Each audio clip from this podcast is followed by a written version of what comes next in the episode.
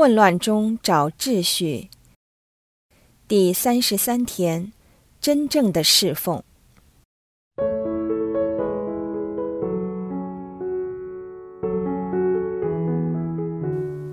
主耶稣的一生是为一个目标而活，对象是天赋，使命就是天赋给他的旨意。生命就是这般简单，他意为了这个目标，愿意放弃其他一切次要的事，一切只属于这个世界的事。他亦愿意为此奉献生命中最宝贵的一切，包括时间、友情、安全感、被爱的需要。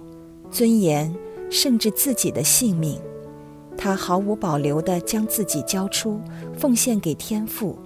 同样，天父也将自己完全交付给圣子，彼此住在对方之内。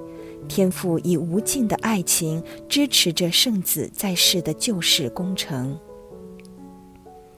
在一日的开始，在忙碌的时候，在做决定及行动之前。在将要经历挑战及面临痛苦的时候，主耶稣总坐在天父的脚前，与天父倾谈，并接受天父给他的话语以及使命，之后再切实执行。这就是我们可以从主耶稣基督身上学习：什么是真正的侍奉，什么是与天父真正的关系，在天父眼中我们是谁等等。在这个日复一日的沟通当中，我们会更清楚自己的角色，更认识天赋，更爱惜天赋，并更渴望去服侍他，成行他的旨意。一切都是自然不过的，无需做作。主耶稣就是他所教导我们的主导文的完美写照。每当我们诵念这祷文时，我们只要看着十字架上的主耶稣，就可以清楚明白主耶稣在经文中所教导的一切。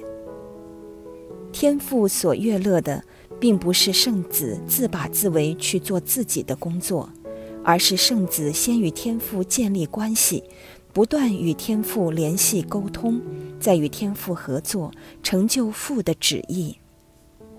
因为圣子信任天父。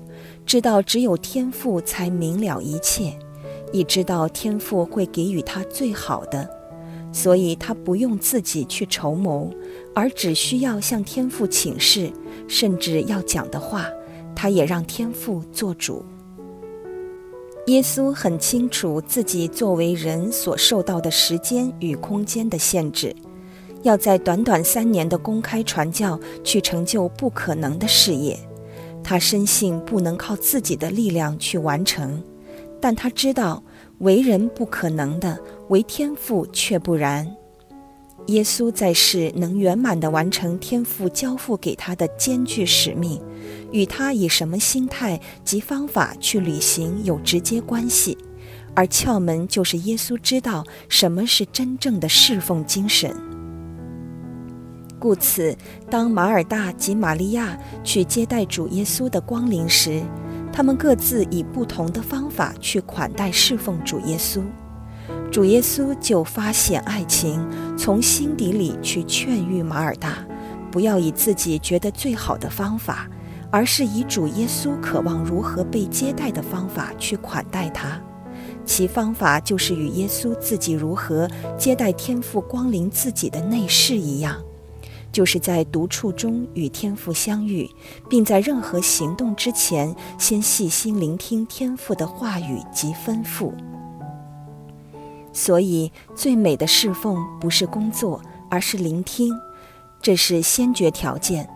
工作是聆听过后的自然流露，但如果没有聆听，其工作充其量就是自己的喜好，与天赋无关。除了主耶稣以身作则，教导我们真正的侍奉精神，天父也亲自开口教导我们如何服侍主耶稣，他的圣子。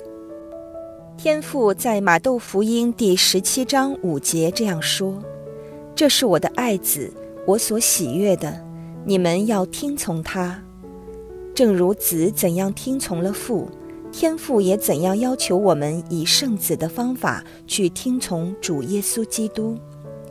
而圣母在圣经中记录的最后一句说话，亦与天父的旨意吻合。在加勒婚宴，耶稣的母亲给仆役说：“他无论吩咐你们什么，你们就做什么。”圣母亦是以同样的方法，在他的生命中满全了天父的吩咐。圣母将所有关于主耶稣基督的一切事默存在自己心中，反复思想。圣母这个特质在她的生命中表露无遗。她少说话，但多默想有关天主的事，并将自己的事及意愿完全奉献给天主。这就是为何天使加比格尔向他请安时说：“万福，充满恩宠者，上主与你同在。”的确，圣母是在女人中蒙祝福的。而圣母自己也在活于她内的圣神的推动下，在她的赞主曲中预言着自己的有福。圣母在路加福音第一章四十六至四十九节的圣母赞主曲当中这样说：“我的灵魂颂扬上主，我的心神欢悦于天主，我的救主，因为他垂顾了他婢女的卑微。”今后万世万代都要称我有福，因全能者在我身上行了大事，他的名字是圣的。这有福是源于圣母知道什么是对天主真正的侍奉，而天父如何大大的祝福了他。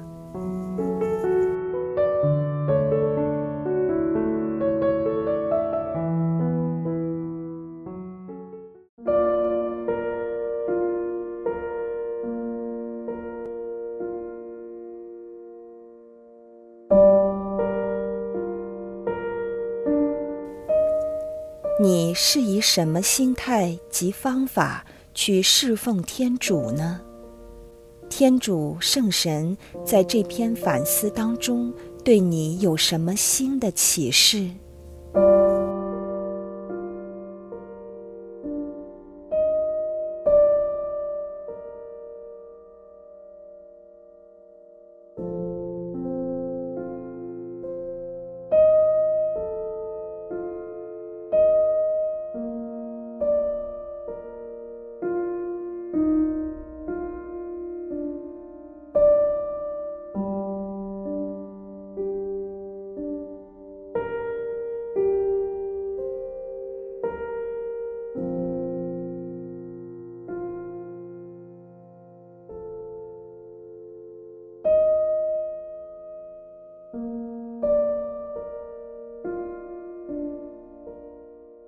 这些新启示如何启发你去改变现在侍奉天主的方法呢？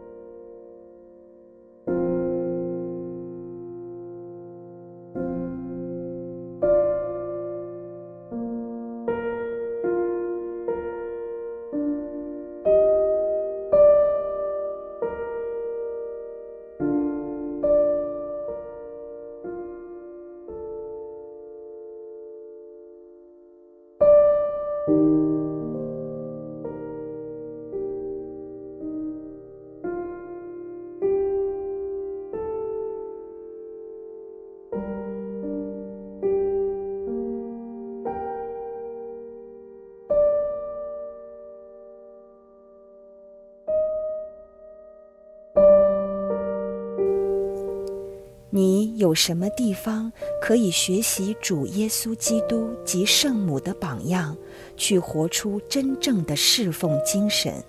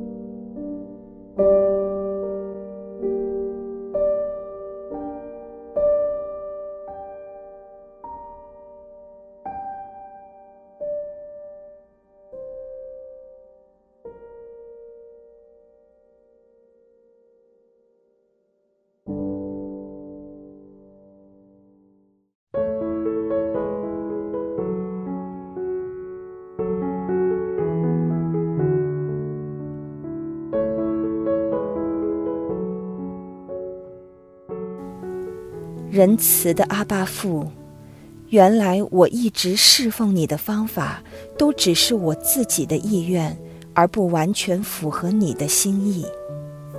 我感谢你，让我在这次反省当中，反复思量我日后应该如何侍奉你。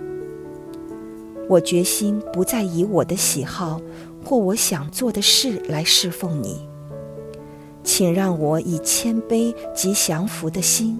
学习主耶稣及圣母的榜样，不以自我为中心或靠自己的能力行事。我愿意从今日起，一切以你的旨意为依归，以你及主耶稣悦乐的方法伺候你。以上祈祷是因主耶稣基督的圣名而求，阿门。愿光荣归于父。及子，及圣神，起初如何，今日亦然，直到永远，阿门。